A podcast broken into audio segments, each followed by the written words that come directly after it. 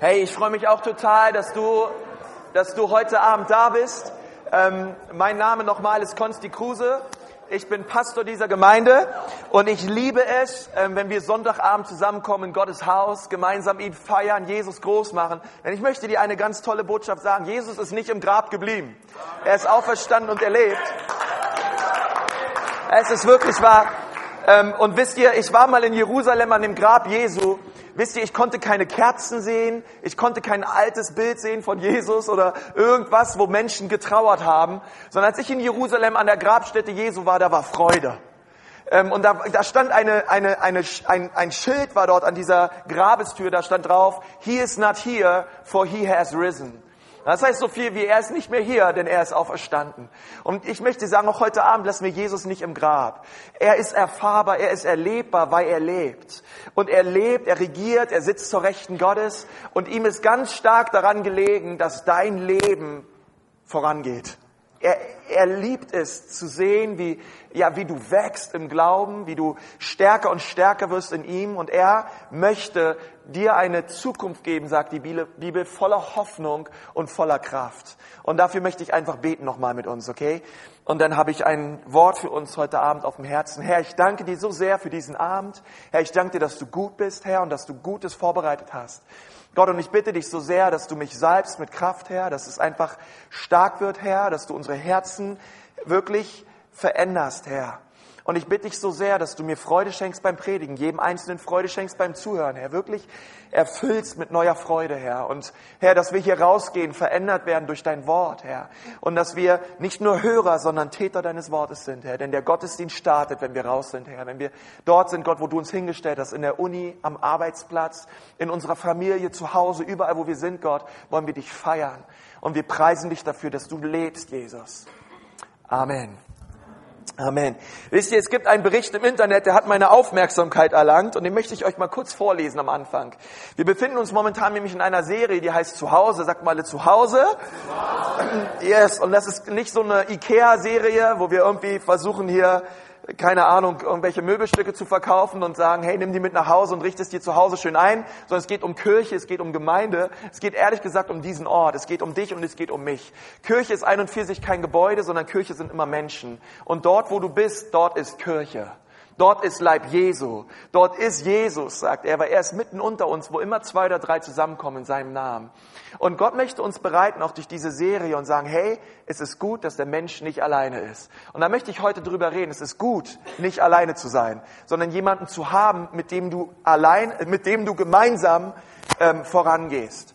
Ähm, und wir in einer ganz neuen Dimension und Art und Weise Gott erleben, ganz anders wie als wenn ich mein Glaubensleben alleine lebe. Und ich möchte einen, einen Artikel vorlesen. Dort steht, fast sieben Jahre hat ein Mann tot in seiner Wohnung in Essen gelegen. Wer von euch ist aus Essen? Ein, zwei, okay. Niemand hat es bemerkt. Ja, Mensch, Juliane, hast du auch nicht, hast du auch nicht bemerkt. Ne? Niemand hat es bemerkt. Wie die Polizei am Donnerstag mitteilte, wurde die Leiche des Mannes am Mittwochabend bei einer Zwangsvollstreckung gefunden. Bei der Leiche kann keine genaue Todesursache mehr nachgewiesen werden. Es gibt allerdings keinerlei Anzeichen für ein Verbrechen. Vermutlich ist der arbeitslose Mann im Bett an einem natürlichen Tode gestorben. Niemand hat den Mann je vermisst. Anhand eines Briefes wird das Sterbedatum festgestellt. Es war vor sieben Jahren. Zu diesem Tag hat der damals 59-jährige Mann einen Brief vom örtlichen Sozialamt erhalten. Dies war der letzte Brief, den, den man geöffnet in der Wohnung finden konnte. Es gibt keinerlei Vermisstenmeldung zu dieser Person. Er war augenscheinlich und schlichtweg ganz allein gewesen. Das Haus, in welchem sich die Wohnung des Toten befindet, ist ein Wohn- und Geschäftsgebäude, doch niemand hat den Mann je vermisst. Ist das nicht traurig? Ähm, wie kann jemand sterben, sieben Jahre lang einfach nicht mehr existieren und es fällt niemanden auf? Und wisst ihr, die, die, die Predigt, der möchte ich gerne den Titel geben, ähm, warum allein unterwegs sein? Warum alleine? Und ich möchte eine Stelle lesen aus Prediger 4, Vers 8. Ähm, und dort steht, da steht einer ganz allein. Sagt mal alle allein. Hat weder Sohn noch Bruder, Und ich denke mal, das ist nicht nur familiär gemeint, sondern ähm, er hat einfach niemanden, er hat keine sozialen Kontakte, äh, keine sozialen Anbindungen, er hat keine Freunde und doch ist seines Arbeitens kein Ende. Und er sieht nie Reichtum genug und denkt nicht, für wen mühe ich mich doch ab und enthalte meiner Seele das Beste vor. Und dann sagt Salomo hier, auch das ist nichtig und eine leidige Plage. Ähm, nun, ich möchte am liebsten zu den einen sagen, der sagt, er ist ganz allein, er hat weder Sohn noch Bruder und doch ist seines Arbeitens keines Ende. Ähm, sein Leben kann sich verändern. Auch dein Leben kann dich verändern, wenn du alleine unterwegs bist, wenn du dich einsam fühlst, wenn du niemanden hast in deinem Leben. Ähm, es gibt einen, der ist auf jeden Fall mit dir unterwegs. Sein Name ist Jesus. Und dieser eine ist der Allerbeste. Wenn hier die Bibel sagt, er, ent, er enthält seiner Seele das Allerbeste vor, dann ist damit Jesus gemeint. Weil immer, wo, der, wo, wo die Rede ist über das Allerbeste in der Schrift, ist immer Jesus gemeint. Wer ist einfach der Allerbeste? Jesus hat mein Leben verändert. Und dieser Jesus möchte auch dein Leben verändern. Und er ist der eine, mit dem wir auf jeden Fall unterwegs sein dürfen, wenn wir ihm nachfolgen. Das möchte ich dir gleich am Anfang sagen. Es, du bist nicht allein. Auf jeden Fall ist Jesus mit dir. Aber wisst ihr, was mich so an Jesus fasziniert? Jesus kam auf diese Erde, geboren in einer Krippe, äh, aufgewachsen bei Maria und Josef. Und ich dachte mir, Herr Jesus, du hättest auch eine tolle One-Man-Show hinlegen können. Hey, du warst doch, du bist doch der Knaller, Jesus. Du hättest doch kommen können, ähm, hättest Zeichen und Wunder gemacht, Tote auferweckt, hat er auch getan alles. Du hättest einfach am Kreuz sterben können und gut ist, Herr. Aber Jesus hat sich zwölf Männer auserwählt. Und mit diesen zwölf Männern hat sich Jesus entschieden, Leben zu teilen. Mit diesen zwölf hat er sich entschieden, gemeinsam unterwegs zu sein. Und ist das nicht krass, wenn Jesus, der Sohn Gottes, sich zwölf Männer auserwählt, mit denen er unterwegs sein möchte? Wie viel mehr brauchen wir Gemeinschaft?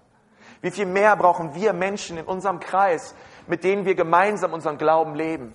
Denn ich möchte dir sagen, Jesus ist nicht an die Universität gegangen zu Jerusalem, äh, an die Star-Universität und hat den Professor für neutestamentliche Theologie gefragt und hat gesagt, okay, wer ist hier der Allerbeste mit den allerbesten Noten? Die sind privilegiert, äh, mit mir unterwegs zu sein, sondern Jesus ging an See, äh, und er, er wählte sich Fischer. Er wählte sich ganz normale Leute. Aber diese ganz normalen Leute sollten unterwegs sein mit einem ganz außergewöhnlichen Gott. Und sie sollten erleben, wie Jesus ihr Leben verändert. Und ich möchte so darüber reden, hey, warum allein unterwegs sein in unserem Leben? Weil ich sag dir, deine Entscheidung für Jesus ist eine ganz persönliche Entscheidung, aber deine Nachfolge mit Jesus sollte niemals etwas Privates sein. Es gibt einen großen Unterschied zwischen privat und persönlich. Jesus möchte persönlich dein Herz anrühren, aber das solltest du nicht auf einer privaten Art und Weise für dich behalten. Du, du und ich, wir brauchen Menschen, die mit uns zusammen unterwegs sind. Und vielleicht kannst du mal zu deinem Nachbarn sagen, hey, warum allein unterwegs sein? Du brauchst nicht allein unterwegs sein. Ähm, und ich möchte ganz kurz mit uns über vier Arten von Beziehung reden und anschließend möchte ich darüber reden, inwiefern diese Beziehungen ja wichtig sind für unser Leben und wir sie in der Kleingruppe ausleben können. In Römer 12, Vers 1, äh, 12, Vers 10 steht, lasst im Umgang miteinander Herzlichkeit und geschwisterliche Liebe zum Ausdruck kommen. Und dann sagt die Bibel noch in 1. Petrus 3, Vers 8, seid gastfreundlich gegenüber euren Geschwistern, nehmt sie gerne und ohne Murren auf. Das ist so stark, oder? Ding dong, da ist er wieder. Nehmt sie gastfreundlich, herzlich und ohne Murren auf. Hey, auf dich habe ich gewartet. Ich habe noch einen Teller Pasta übrig. Schön, dass du da bist. Weißt du, ich wünsche mir das so sehr, dass diese Gemeinde ein Zuhause wird, dass wir hier gemeinsam, sagt mal alle gemeinsam, Jesus nachfolgen. Hey, und das geschieht dadurch, dass wir untereinander uns kennen, dass wir miteinander äh, Leben leben. Weißt du, und ich meine das gar nicht immer so fromm. Ja, ähm, ich kenne von einer Gemeinde, es ist eine riesige Gemeinde in den USA, und da hat der Pastor mal den Leuten verboten, in den Hausgruppen die Bibel aufzuschlagen. Und er hat gesagt, ey, ich will mal, ey, ich möchte, ich möchte, dass ihr die nächsten Monate einfach mal Gemeinschaft habt. Dass ihr mal ein Brot brecht miteinander, dass ihr einfach mal miteinander esst. Ja, dass man sich nicht nur immer auf dieser, äh, obwohl das wichtig ist, versteht mich nicht falsch. Aber wisst ihr, was ich meine? Dass man einfach mal herzlich und gastfreundlich miteinander ist, ohne, ähm, ohne dass man gleich, ja, so fromm daherkommt. Dass man einfach mal liebevoll miteinander ist. Einfach mal sich gegenseitig einlädt und sich freut am Leben, sich gegenseitig ermutigt, miteinander Leben lebt, einfach mal miteinander joggen geht, einfach mal miteinander kocht, einfach mal was, was gemeinsam tun. Weil wenn ich die Bibel richtig verstanden habe, dann hat die Apostelgeschichte genau das gelebt. Sie kamen zusammen in den Häusern und sie brachen in den Häusern das Brot. Und damit ist übrigens nicht nur Abendmahl gemeint. Damit ist wirklich Essen gemeint. Essen, Essen. Sag mal, Essen, Essen. Okay, damit ist gemeint, hey Bruder, schön dich hier zu sehen. Komm, wir gehen gemeinsam ein Big Tasty essen. Denn ich mag dich. Und ich freue mich, diesen leckeren Burger mit dir zu essen. So wie ich es getan habe heute Mittag. Yes, wenn du mich fragst, was ist ein Pastor so sonntags? McDonald's. Okay, aber es war eine Ausnahme. Ansonsten habe ich eine wunderbare Frau, die richtig toll kocht. Echt jetzt. Echt wahr jetzt. Ähm, und ich möchte kurz über vier Beziehungen reden. Echt wahr. Ich bin hin und weg von ihr. Okay. Das erste ist, hey, das Allerwichtigste, die allererste A, die allerwichtigste Beziehung in deinem Leben ist deine Beziehung zu Jesus. Das ist das Allerwichtigste. Er ist der Beste. Und wenn wir mit ihm leben, er macht uns überhaupt erst beziehungsfähig. Hey, was habe ich für Leute kennengelernt? Sie waren total beziehungsunfähig. Sie haben Jesus kennengelernt und auf einmal hat Gott Türen geöffnet in ihrem Leben hinein zu anderen Menschen. Auf einmal hat sich ihre ganze Art, ähm, ihre ganze, ja, sie, das sah so aus, als wenn sie die ganze Verklemmtheit und die Schüchternheit, dieses in sich gekehrte, dass Jesus das irgendwie immer mehr verwandelt hat. Und diese Leute haben angefangen zu lachen, zu strahlen. Sie haben angefangen, Leute zu umarmen, sich um Menschen zu kümmern. Weil ich möchte sagen, das ist das Herz Jesu. Das ist das Herz Jesu. Weißt du, wir haben letztens so, ähm, gestern hatten wir so ein Kindermitarbeitertreffen und da haben wir so über die Franken geredet.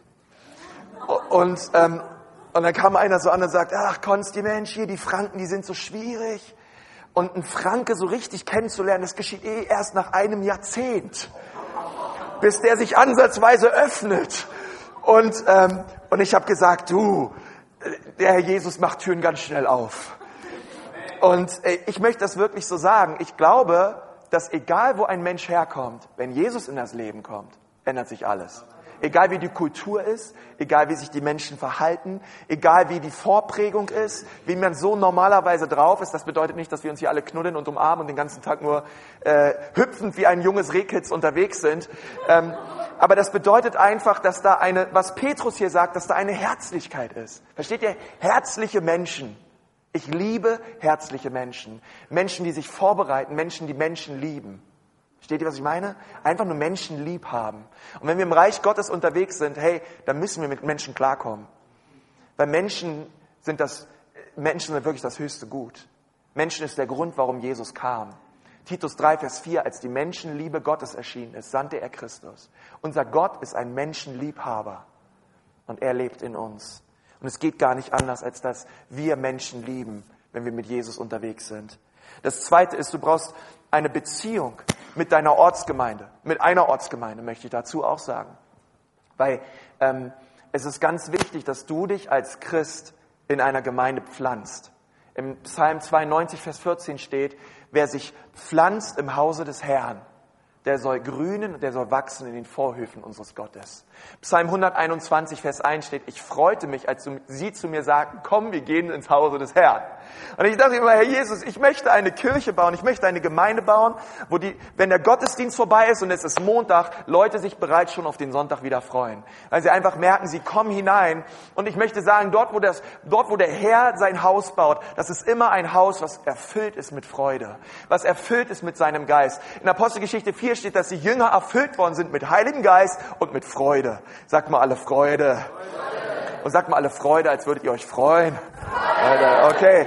Wisst ihr, was ich meine? Ähm, Freude bedeutet nicht, dass wir ähm, ja, lachend durch die Welt wandern und alle, über alles ein breites Grinsen haben, sondern tiefe Freude am Herrn bedeutet, auch wenn es schwierig wird, auch wenn ich über Mauern springe, ich weiß, Gott ist das Zentrum meines Lebens, es wird alles gut werden. Ich habe eine tiefe Zuversicht in meinem Leben. Mit Gott auf meiner Seite bin ich immer auf der Siegerseite. Ja, es gibt eine Übersetzung, ähm, die, die, die sagt, hey, wenn Gott in deinem Team spielt, wo sind deine Gegner? Und ich denke, hey, wenn Gott mit uns ist, wer will uns aufhalten? Wenn Gott mit dir ist. Hey, und ich sage, es gibt tolle Pastoren in dieser Stadt, es gibt tolle Gemeinden in dieser Stadt. Und wenn du auch vielleicht nicht in dieser Gemeinde bist oder du bist irgendwo anders, hey, such dir eine Gemeinde und pflanz dich rein und gib dich rein. Weil Gott segnet das, wenn wir das tun. Du sollst richtig grünen. Und das dritte ist, du brauchst eine Beziehung ähm, mit christlichen Freunden in einer kleinen Gruppe.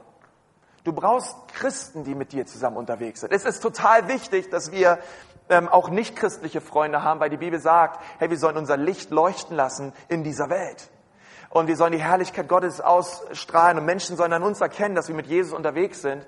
Und ich glaube, dass das wichtig ist, aber ich glaube, dass es genauso wichtig ist, dass du, dass die allerbesten Freunde in deinem Leben, die in dein Leben hineinsprechen, die dich prägen, dass sie mit Jesus unterwegs sind.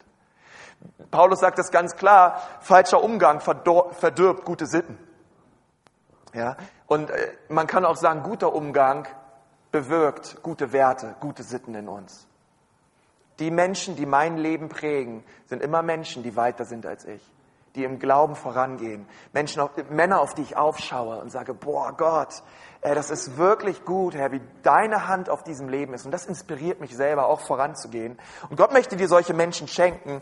Und das vierte ist, dass du brauchst eine Beziehung in einem Team. Du brauchst eine Beziehung in einem Team in der Ortsgemeinde. Dort steht in 1. Korinther 3, Vers 9, denn wir sind Gottes Mitarbeiter. Ihr aber seid Gottes Ackerfeld und Gottes Bau. Und wir haben auch hier in dieser Gemeinde Teams, die heißen Dream Teams.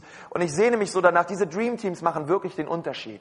Das sind Leute, die treffen sich, die setzen alles daran, damit diese Gottesdienste hier großartig sind. Hey, ich möchte dir sagen, dass dieser Stuhl so steht, wie er gerade steht, auf dem du sitzt, mit einer Kontaktkarte daneben, alles nett angehäuft ist, rechts und links keine Stühle sind, hier Licht an ist, das ganze Lobpreisteam, das ganze Technikteam, dass es draußen sauber ist, dass du gleich rausgibst und es gibt Pizza und Kaffee und äh, Mexomix und Bionade und du gehst weiter raus und Leute verabschieden dich.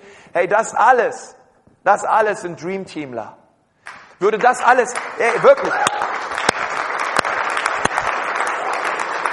Wäre das alles nicht da, ey, wir würden hier im Dunkeln sitzen. Weil ich weiß manchmal auch nicht, wie die Dinger da oben angehen, ja. Ähm, aber wisst ihr, was ich meine? Es sind Leute, die geben ihr ganzes Herz hinein in die Gemeinde. Die sind hier gepflanzt und ich liebe es. Und ich weiß, dass Gott ihr Leben segnet. Und wirklich, ich möchte sie wirklich ehren, weil sie machen echt einen Unterschied. Und auch du kannst in so eine Gemeinschaft hineinkommen von Leuten, die wirklich den Unterschied machen ähm, in dieser Gemeinde. Und jetzt möchte ich noch über, ja, über, über die Kleingruppe reden. Hey, wie sieht's in so einer Kleingruppe aus? Ähm, wie wird es dort gelebt? Ähm, und es gibt, ja, ich, ich möchte mal sagen, es gibt eine Arena, eine Maske, einen blinden Fleck und Potenzial. Und über diese vier Dinge möchte ich ganz kurz noch reden. Ähm, das erste, äh, die Arena, und die Arena bedeutet so viel wie, du weißt Bescheid, und ich weiß Bescheid. Sag mal deinem Nachbarn, du weißt Bescheid und ich weiß Bescheid. Hey, das ist die Arena, ja? Ähm, und die Arena, äh, das ist dieses öffentliche Ich. Die Arena ist zum Beispiel das, was ihr gerade an mir seht.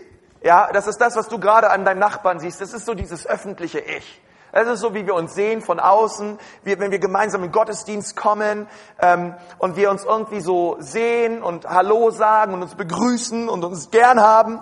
Ähm, und einige von euch, auch einige Gäste von euch, vielleicht siehst du mich heute das allererste Mal. Übrigens schön, dass du da bist. Ähm, aber ich möchte dir sagen, äh, du siehst mich zwar und du weißt vielleicht einiges über mich. Du weißt jetzt vielleicht, dass ich Pastor bin, dass ich eine tolle Frau habe, die toll kocht, dass ich zwei Kleingruppen mache und dass ich äh, ja, weiß ich nicht, was ich noch so gesagt habe.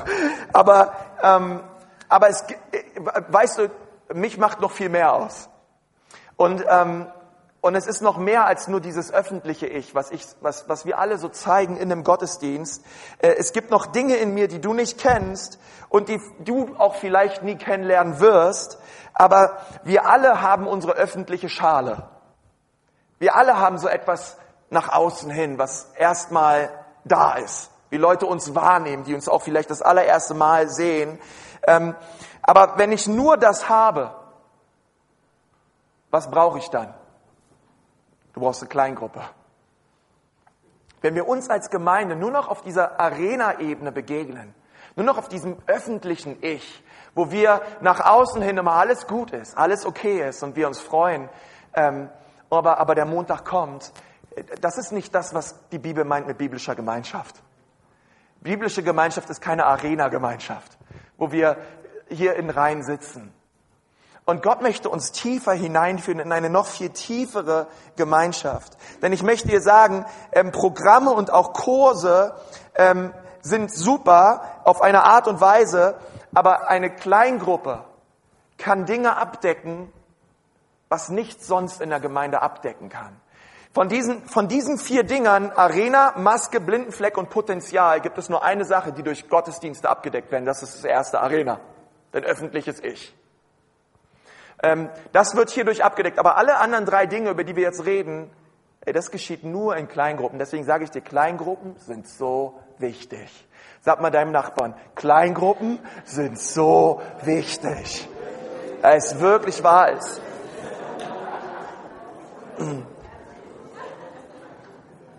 Wisst ihr, ähm,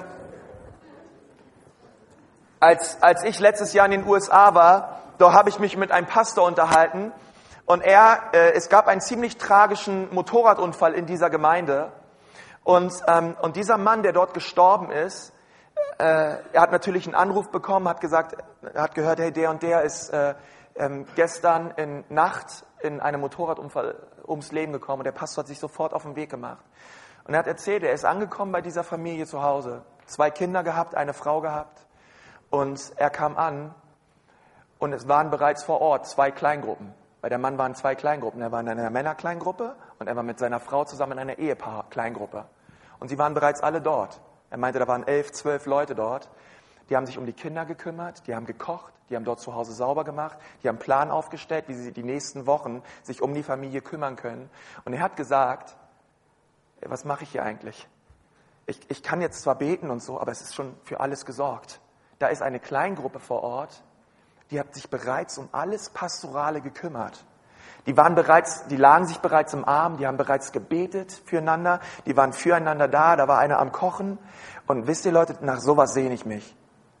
Denn ich möchte dir sagen, ähm, Kleingruppe ist der Ort, wo pastorale Fürsorge geschieht. Hey, wenn du jemanden brauchst, im Gottesdienst kann das nicht abdecken. Du brauchst eine Gruppe von Menschen, mit denen du gemeinsam unterwegs bist. Gott möchte das bewirken in deinem Leben. Das, das zweite ist die Maske. Und die Maske bedeutet, ich weiß Bescheid, aber du weißt nicht Bescheid. Ich weiß Bescheid, aber du weißt nicht Bescheid. Und in diesem Bereich ähm, verbergen wir vor anderen Leuten Dinge. Das sind meistens heimliche Dinge. Das, sind, das ist so die Maske, die ich trage. Ach, wie gut, dass niemand weiß, dass ich Rumpelstilzchen heiße. Ach, wie gut, dass niemand weiß, was bei mir auf der Festplatte ist. Ach, wie gut, dass niemand weiß, was in meinen Verstecken im Schreibtisch ist. Ach, wie gut, dass niemand weiß, dass ich die und die Sachen denke, die und die Sachen getan habe. Und das ist dieser Bereich der Maske. Und jeder von uns hat oft solche Dinge. Wir sehen es auch immer wieder in der Bibel, dass der Mensch sehr, sehr anfällig ist für Verstecken dass der Mensch sehr anfällig dafür ist, wenn er etwas falsch tut, dass er nicht auf seinen Knien zu Gott rennt, sondern dass er sehr schnell dabei ist, Dinge zu verheimlichen. Und ähm, weißt du, ich denke immer so, Gott, Gott hat das so, äh, als ich Pastor geworden bin, meine, meine Mutter hat das immer so gesagt, Konsti, wenn du Pastor wirst, du kannst dir keinen Dreck unter deinen Fingernägeln erlauben. Und was sie damit meint ist, es kann, darf keinen Bereich geben in deinem Leben, wo der Teufel Raum findet in deinem Herzen. Es geht einfach nicht. Und ich denke mir, und ich dachte mir damals schon, hey, Gott, ähm, ich weiß nicht, was du vorhast mit mir, ich weiß nicht, in welche Gemeinde du mich stecken wirst, aber sollte es mal irgendeinen Knatsch geben, Herr Jesus, dann soll es nicht sein wegen meiner Integrität, die in Frage gestellt wird.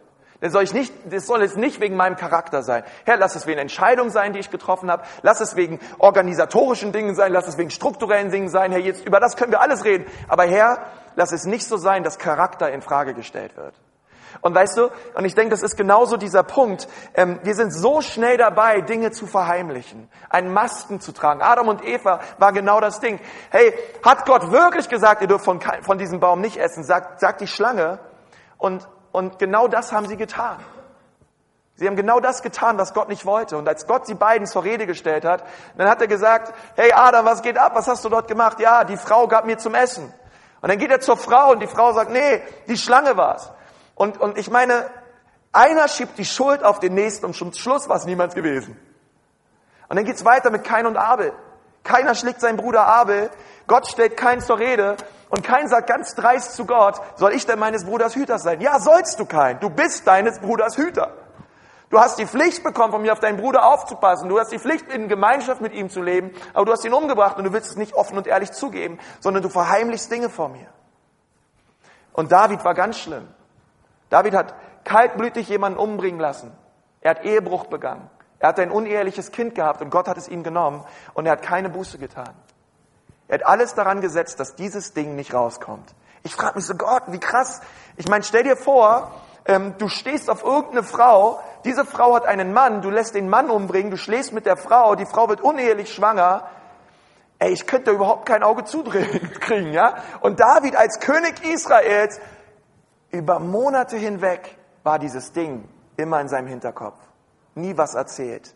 Und ich denke mir, wenn der Prophet Nathan nicht gekommen wäre, ich weiß nicht, ob, ob David jemals um, Buße getan hätte.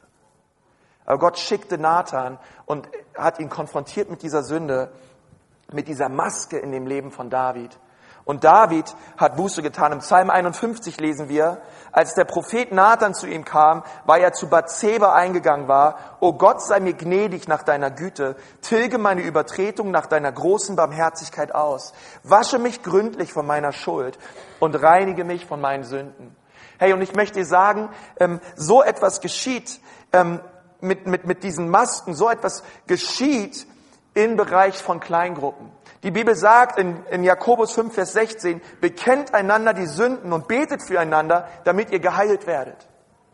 Hey, und das ist alles Gemeinschaft. Betet füreinander, seid füreinander da, bekennt einander die Schuld, damit ihr geheilt werdet. Wenn wir unsere Sünden vor Gott bekennen, erleben wir Vergebung. Und wenn wir unsere Sünden vor Menschen bekennen, erleben wir Heilung. Und Gott, Gott möchte uns von, von, von einer von einem bloßen, ich sag mal bloßen Bekennerchrist sein. Er möchte uns noch tiefer führen. Gott freut sich darüber, wenn wir unsere Sünden bekennen, versteht mich nicht falsch. Aber Gott möchte das nicht, dass es dabei bleibt. Sondern Gott weiß, dass du und ich, dass wir Hilfe brauchen, dass wir Menschen brauchen, die mit uns gemeinsam unterwegs sind. Herr, wenn wir unsere Sünden voreinander bekennen, dann wird es jemanden geben, der dir sagt, hey, wenn du das nächste Mal abends unterwegs bist und du übernachtest wieder in irgendeinem Hotelzimmer und du hast Probleme mit den Dingen, die dort im Fernsehen laufen. Hey, ich rufe dich einfach an, es ist okay. Hey, wenn, wenn das und das wieder passiert in deinem Leben, hey, ich möchte einfach für dich da sein. Ich möchte einfach mit dir reden. Und ich glaube, das brauchen wir alle. Hey, ich habe einen Kumpel, der ist Pastor und der überwacht meinen kompletten Internetablauf. Also der kriegt jeden, alle zwei Wochen eine E-Mail auf allen Seiten, auf denen ich war. Und hat einen kompletten, sieht alles. Und, und wisst ihr, ich, ich sag, ich sag das einfach nur, weil, weil, weil wir alle, wir alle brauchen das. Ja, wir alle brauchen Leute, die uns helfen. Wir alle brauchen, nee, nicht, dass ich in diesem Bereich falle, aber wisst ihr, wer, wer, wer meint zu stehen, der siehe zu, dass er nicht falle. Gerade in den Bereichen, wo wir meinen, wir haben Sieg oder wir gehen voran, gerade dann brauchen wir, gerade dran brauchen wir jemanden, der uns hilft, dass wir stehen bleiben. Dass wir, aber wenn wir fallen, Gott ist gnädig, er hilft uns wieder auf. Schlimme ist das Liegen bleiben. Ja. Und das, ich möchte sagen, das, das, das geschieht in kleinen Gruppen. Und das dritte, über was ich noch ganz schnell reden möchte, ist dieser Bereich blinder Fleck. Sag mal, blinder Fleck. Hey, und blinder Fleck bedeutet, du weißt Bescheid, aber ich weiß nicht Bescheid. Genau das Umgedrehte von Maske. Ja, du siehst es, aber ich so ein bisschen das Spinat in den Zahnzwischenräumen. Ja, so ein bisschen die Dinge, die keine Ahnung. Äh, äh, ja, ich wollte jetzt schon irgendwas mit Mitessern sagen, aber ist egal. Die die Dinge, die Dinge, die wir selber so nicht wahrnehmen, aber andere Leute sehen. Ähm, und ich dachte so, hey, wie oft gibt es blinde Flecke, gibt es Teilbereichen in meinem Leben, die mir überhaupt nicht auffallen, aber jeder in der Gruppe weiß eigentlich Bescheid. Mann, war der heute wieder je zornig. Ähm, und, und wisst ihr, ich wünsche mir so in den Kleingruppen, dass so eine Offenheit und eine Herzlichkeit da ist, dass man es auch zulässt, dass ein Leiter oder jemand, dem du dein Leben anvertraust, auch in dein Leben hineinsprechen darf. Jemand, der dir wirklich eine Hand um die, um die Schulter legt, einen Arm um die Schulter legt und sagt, hey, hey, ich möchte einfach nur sagen, ähm, das und das und das ist mir aufgefallen. Und ich möchte für dich beten. Ich möchte, dass wir gemeinsam da durchgehen, denn ich glaube, dass Gott dich in diesem Bereich verändern möchte. Weißt du, es gibt einen ganz interessanten Vers, der steht in Sprüche 27, Vers 5. Und dort steht, Liebe, die offen zurechtweist, ist besser als Liebe, die sich ängstlich zurückhält. Ja, und ich möchte sagen, die Betonung in diesem Vers liegt auf Liebe. Ja, bei manchen Christen liegt es manchmal leider auf Zurechtweisung, ohne Liebe. Ja, äh, aber es geht los mit Liebe, die offen zurechtweist. Ja, also es gibt ein, wisst ihr, es gibt ein liebevolles Zurechtweisen. Wisst ihr das? Ja, das kenne ich noch von früher, wenn, mein, wenn meine Eltern mir hinten raufgegeben haben ähm, und mich danach in den Arm genommen haben und gesagt, hey, ich habe dich trotzdem lieb. Ja, ähm, und ich wusste einfach, das, was sie getan haben, haben sie aus Liebe zu mir getan, weil sie wussten, ja, das geht so nicht, Konsti. Kleiner Konsti. Ja. Und ich denke mir so, ähm, keine Angst, die Leiter werden dich schon nicht übers Knie legen, aber ähm, aber ich denke, äh, das ist besser als Liebe, die sich ängstlich zurückhält. Hey, ich möchte dir sagen, ich brauche keine Freunde, die mir immer nach dem Mund reden. Leute, die mich fördern, die mich zum Wachstum bringen, sind immer Leute, die mir in Liebe Dinge sagen, die in meinem Leben nicht in Ordnung sind. Und du und ich, wir brauchen solche Leute. Und ich möchte dir auch sagen, wenn du solche Leute nicht hast in deinem Leben, du lebst in gefährlichen Fahrwassern. Wenn wir immer nur auf der Suche sind nach Leuten, wo es bequem ist, die uns nach unserem Mund reden, hey, da geschieht kein, in diesem Kontext geschieht keine Veränderung. Denn Salomo sagt weiter in Vers 6, ein Freund meint es gut, selbst wenn er dich verletzt. Ein Feind aber schmeichelt dir mit übertrieben vielen Küssen. Und dann muss ich so denken an Judas. Das ist für mich eines der traurigsten Stellen im Neuen Testament. Judas kommt ähm, mit Soldaten zu Jesus in den Garten. Jesus schaut Judas an und sagt, Freund, sag mal Freund. Freund, wozu bist du gekommen? Warum bist du gekommen, Freund? Und ich glaube, wisst ihr, was ich wirklich glaube? Dass Jesus und Judas Freunde waren. Weil, als die Jünger um ihn herum waren, hat Jesus, hat Jesus zu jedem der Jünger gesagt, ähm, euch ist es gegeben, das Himmelreich zu erben. Euch ist es gegeben, auf dem Thron zu sitzen im Himmel mit mir zusammen. Und da war auch Judas mit dabei. Die Berufung Judas war es auch, zu regieren und zu herrschen mit Christus. Und, und wisst ihr, er sagt, Freund, wozu bist du gekommen? Und er gibt ihm einen Kuss. Und Jesus sagt, mit einem Kuss verrätst du den Sohn des Menschen. Wie traurig, oder? Und ich, und ich denke so, hey, ähm, ein Feind aber schmeichelt dir mit übertrieben vielen Küssen.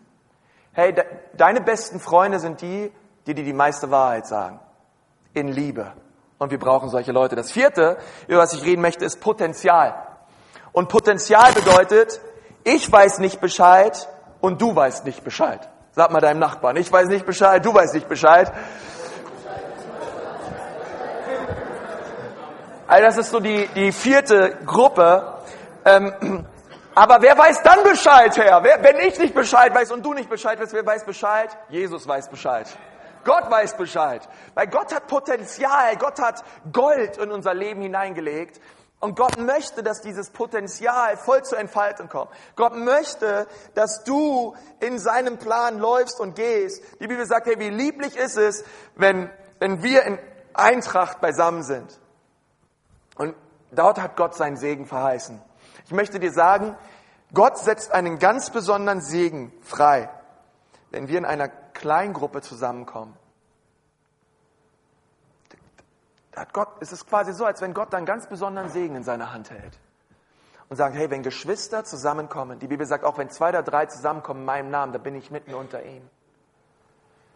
Und ich finde das so stark, dass Gott einen Segen verheißt und Potenzial freigesetzt werden kann, indem wir Gott gemeinsam suchen. So viele Gruppen hier gesagt haben, hey, wir wollen Gott gemeinsam suchen, wir wollen Jesus suchen. Und ich glaube auch, wenn wir gemeinsam Jesus suchen, dass Jesus was zu sagen hat. Dass er, dass er auch in unser Leben hineinsprechen mag, dass er Dinge ausrufen mag über unserem Leben, wo wir sagen, hey, dort gibt es Potenzial, dort gibt es Berufung.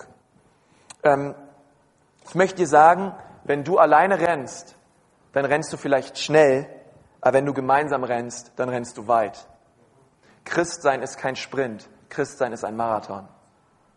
Und wir können alleine manchmal schnell vorankommen, aber es wird nicht die lange Distanz halten.